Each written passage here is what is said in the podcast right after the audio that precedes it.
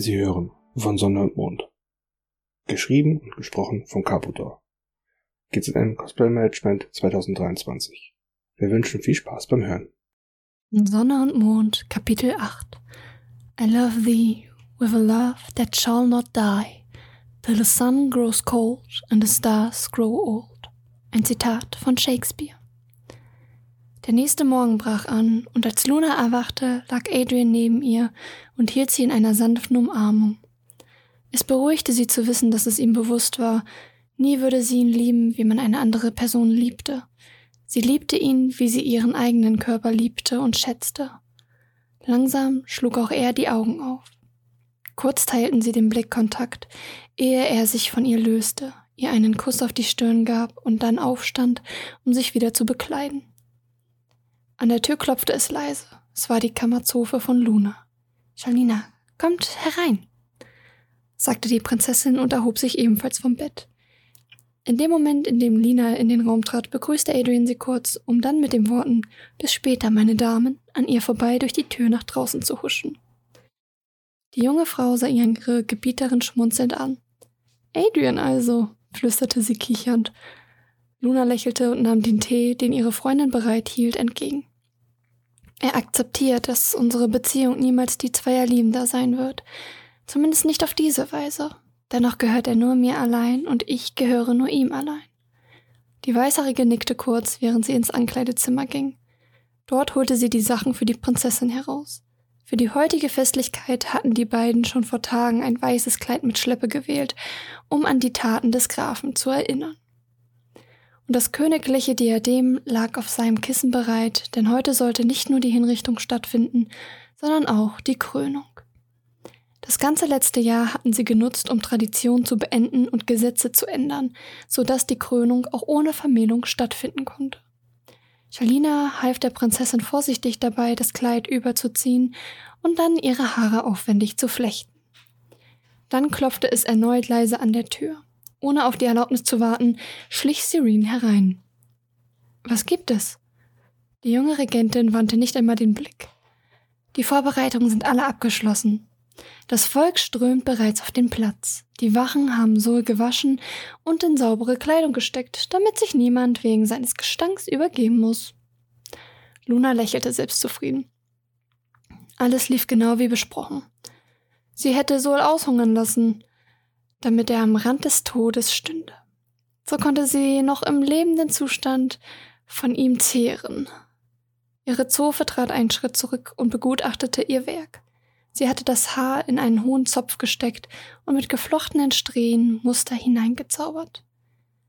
Dann hielt sie ihr einen tragbaren Spiegel vor ihren Hinterkopf, damit Luna sich die Frisur selbst ansehen konnte.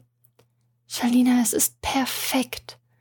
Die Prinzessin legte sich noch eine enge silberne Kette mit vielen weißen Steinen um den Hals, ehe sie das Gesamtbild lächelnd abnickte und mit den beiden anderen Frauen ihre Gemächer verließ, um sich auf den Weg zum Ort des Geschehens zu machen.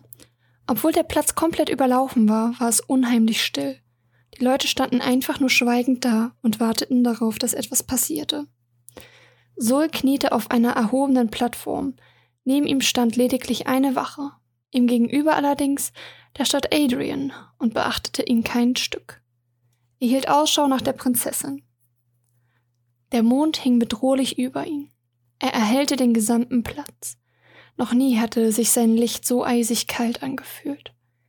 Plötzlich ertönte Musik und die Anwesenden wandten sich augenblicklich in die Richtung, aus der es kam. Zu Pferden bahnten sich Luna und Serene einen Weg durch die Menge zum Plateau. Shalina blieb bei den anderen Untergebenen. Kurz vorher ließen sie die Tiere stehen und kletterten über eine kurze Treppe hinauf. Die Assassine gesellte sich zur Wache. Kurz flüsterten sie einander etwas zu, worauf Serene lediglich nickte und ihren Blick auf das Geschehen lenkte. Die Musik verstummte und tiefste Stille breitete sich aus.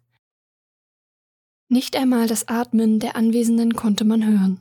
Luna trat direkt vor den Grafen. Sein Antlitz verriet keine Emotion. Wenn er sie für das, was er durchlebt hatte, hasste, so zeigte er es nicht. Wir haben uns versammelt, um verschiedener Ereignisse Zeuge zu werden, rief die junge Frau. So lasset uns beginnen. Der Graf Regicide ist mit mir durch eine Prophezeiung verbunden. Ein Raunen ging durch die Menge. Sie kannten die Gerüchte. Diese sagt aus, dass im Falle von romantischen Gefühlen nur einer überleben kann. Ich bin dazu erzogen worden, das Wohlsinn meines Volkes über alles andere zu stellen, und ich beabsichtige dies auch weiterhin zu tun. Meine Existenz ist dafür da, euch zu schützen. Es ist keine leichte Entscheidung, doch hat der Graf Taten vollbracht, die es zu einer machen. Monatelang sprach er davon, sein Herz an mich verloren zu haben. Er tat alles, um in meiner Gunst zu stehen, und all das waren Lügen. Denn es dauerte nicht einen Tag, bis er sich direkt mit einer Magd begnügte, die nicht weiß, wo ihr Platz ist. Wir mussten ihr zeigen, wo sie hingehört. Auch sie hat ihre gerechte Strafe erhalten. Die angemessene Hinrichtung für den Grafen ist, ihm das Herz herauszuschneiden. Wie in seiner Lüge soll ich sein Herz erhalten und darauf Kraft zehren. Auf einmal schoss der Kopf des Grafen hoch. Mit großen Augen starrte er sie an. Er wagte es nicht zu sprechen, es hätte auch keinen Unterschied gemacht. Der Entschluss stand schon lange fest. Nichts konnte sein Schicksal noch ändern. Adrian reichte ihr einen Dolch. Wahrscheinlich wurde dieser nur für Zeremonien benutzt, denn er war reichlich verziert. Dann stand die Frau direkt vor Sol. Ihr kalter Blick musterte ihn eindringlich. Sie flüsterte leise etwas vor sich hin, ehe sie in die Knie ging, den Dolch einen Zentimeter neben seinem Herz ansetzte und dann die scharfe Klinge hineinstieß. Das Blut färbte ihr Kleid in vielen Teilen rot. Der Dolch ging durch Fleisch und Knochen, als wäre es Butter. Sie führte ihn um sein Herz herum, so dass die schützenden Rippen und das Fleisch einfach herausreißen konnte. Um das Organ freizulegen. In dem Moment, in dem sie ihre Hand darum schloss, sah sie ihm direkt in die dunklen Augen. Doch sie empfand nichts dabei. Kurz öffnete sie ihre Lippen, um sich zu verabschieden, allerdings entschied sich dann doch dagegen. Luna legte ihre freie Hand auf seiner Schulter ab, und dann drückte sie ihn weg, während ihre andere Hand das sein Herz entfernte. Danach hielt sie es, als ob sie es abwiegen würde. Ihr Blick wanderte über die Massen. Niemand reagierte, als der Körper von Sol umfiel. Sie ließen ihn einfach im Dreck liegen. Auf einmal teilte sich die Menge am Treppenaufgang und Phil betrat zitternd die Plattform, verfolgt von den Augen ihrer Gebieterin. Man konnte ihr ansehen, dass sie bei dem Anblick losschreien wollte. Allerdings hatte Luna ihr Zunge und Stimmbänder entfernen lassen. Sie stand in vollkommener Stille, als die Prinzessin sich ihr zuwandte und in das Herz von Sol biss. Sie beobachtete den Schrecken in den Augen der Magd, während sie direkt vor ihr das Leben spendende Organ ihres Liebhabers verspeiste. Dabei verzog sie keine Miene.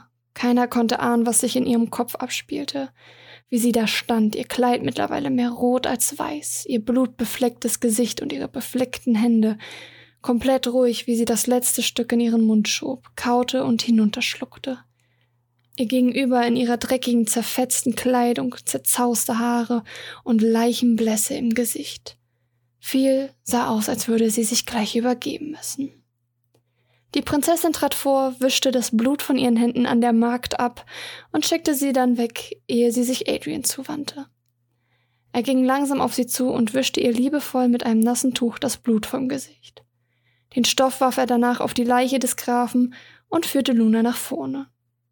Dort hob er das Kissen mit dem Diadem hoch und fing an zu sprechen. Unsere vom Volke geliebte Prinzessin Ihr habt bereits Jahre verbracht, um über uns zu regieren und um uns das schönste Leben zu garantieren. Nun ist es an der Zeit, euch zu unserer Königin zu krönen, auf dass ihr uns weiterhin durch glorreiche Zeiten führt. Daraufhin nahm er den Schmuck vom Kissen und platzierte ihn vorsichtig auf dem Kopf seiner Regentin. Erst jetzt regte sich die Masse und verfiel in ein lautstarkes Jubeln. Luna atmete tief durch, lächelte und feierte mit ihrem Volk. Zwei Jahre später. Nicht ein einziges Mal wurde nach Sol gefragt. Seine Leute hatten die Dokumente einfach wie sie waren akzeptiert. Vielleicht war es ihnen auch einfach egal, was mit ihm geschehen war. Luna verbrachte die Zeit viel im Schloss, da sie bereits ihre Thronerbin zur Welt gebracht hatte. Meistens kümmerte sich allerdings Adrian um die kleine Dia. Sie hatte bereits kurz nach ihrer Geburt alle in ihren Bann gezogen. Die Königin war damit beschäftigt, ihre Feinde unter Kontrolle zu halten. Daher war sie meist mit ihren Beratern an der großen Tafel und ging die Optionen durch. Jedoch sorgte Adrian dafür, dass das kleine Mädchen, wenn immer es ging, an der Seite ihrer Mutter sein konnte. Die Prophezeiung las sie ihrer Tochter vor, wie ein Märchen zur Schlafenszeit. Sie sollte nicht wie Luna viel zu spät davon erfahren und selbst entscheiden, was sie mit diesem Wissen anfangen wollte. In den anderen Ländern verbreitete sich die Kunde über die Königin, welche die Herzen ihrer Feinde verspeiste, worüber sich in den Mondlanden eher amüsiert wurde.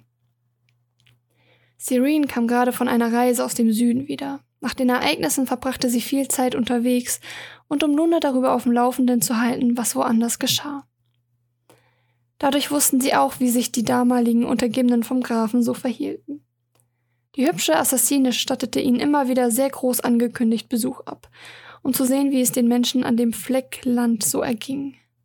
Genau genommen war es mehr eine regelmäßige Kontrolle für den Fall, dass sie sich dazu entschließen sollten, sich gegen sie zu stellen. Die Blondine tänzelte durch den Korridor in den Thronsaal, in dem Luna gerade Vertretern ihres Volkes die Chance gab, Probleme zu äußern.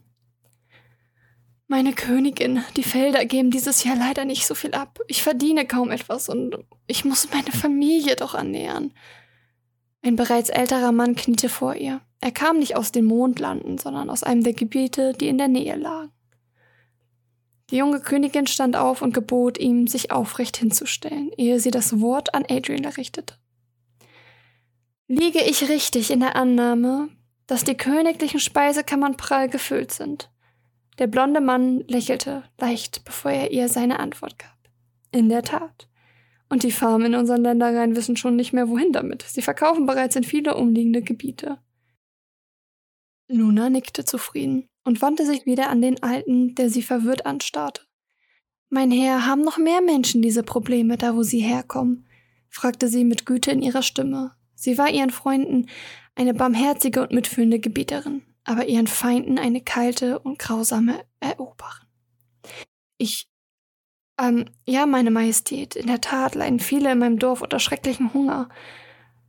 Wir haben einen Esel geschlachtet, damit wir überleben. Der Mann pellte an seinen Fingern, er war furchtbar nervös. Das war bestimmt ein treuer Begleiter. Adrian, bitte schicke einige unserer Männer mit ihm auf den Weg. Sie sollen so viel mitnehmen, wie sie tragen können. Auch Vieh und Maultier sollen sie von uns erhalten. Und ein paar unserer Tränke, auf dass ihre Felder bald wieder gedeihen. Die Tiere können euren Esel bestimmt nicht ersetzen, aber sie können euch neue Freunde und Helfer sein. Sie nickte ihrem Freund zu und dieser verschwand, um ihren Befehl umzusetzen. Ich danke euch vielmals, meine Königin. Worte können es nicht ausdrücken, ihr rettet unser Leben. Er wollte vor ihr niederknien, doch sie hielt ihn auf. Es ist meine Pflicht, Leben zu schützen. Ihr seid mir zu keinem Dank verpflichtet. Der Mann nickte hastig, während sich Luna von ihm abwandte. Shalina, bitte begleitet unseren Gast in die Küche. Er soll sich ordentlich ausruhen und stärken, bevor er zurückkehrt. Ihre Magd nickte und bot dem Mann ihren Arm zum Stützen ab. Er murmelte die ganze Zeit vor sich hin. Vielen Dank, meine Königin, vielen Dank, als sie den Saal verließen. Damit waren die Audienzen für den heutigen Tag durch. Erschöpft atmete die Königin auf, ehe sie sich langsam auf ihrem Thron sinken ließ. Serene trat vor sie und lächelte sie mit ihren charmantesten Lächeln an. Seid ihr erschöpft? Ein bisschen kann man's sehen unter eurem Strahlen. Das gebrachte Opfer scheint seinen Zweck erfüllt zu haben. Luna lehnte sich weit in das Polster. Es mag sein, dass der Tod von Sol ihr nicht nur ihre Kraft zurückgegeben hatte, sondern noch viel mehr, aber sie war sich dem nicht komplett sicher. Vielleicht lag es doch an etwas anderem. Wisst ihr, meine Liebe, ich habe jahrelang nach Bestätigung gesucht, wollte mehr als nur gut genug für meinen zukünftigen Gemahl sein, denn wie soll ich gut genug für ein ganzes Volk sein, wenn ich es nicht mal schaffe, für eine Person gut genug zu sein? Als das mit Sol passierte, habe ich gelernt, dass ich schon immer gut genug war. Nur weder er noch William noch ein anderer Mann könnte das wertschätzen. Aber all die anderen Wesen um mich herum zeigten mir tagtäglich, wie sehr sie das, was ich für mein Volk und für sie tue, schätzen. Als Kind wird einem immer wieder erzählt, dass man irgendwann die eine Person für sich finden wird. Das mag sein. Vielleicht entwickelt sich das noch für mich. Dennoch denke ich, es ist viel wichtiger, diese Person für sich selbst zu sein. Ich bin mehr als gut genug für mich und das ist das Einzige, was zählt.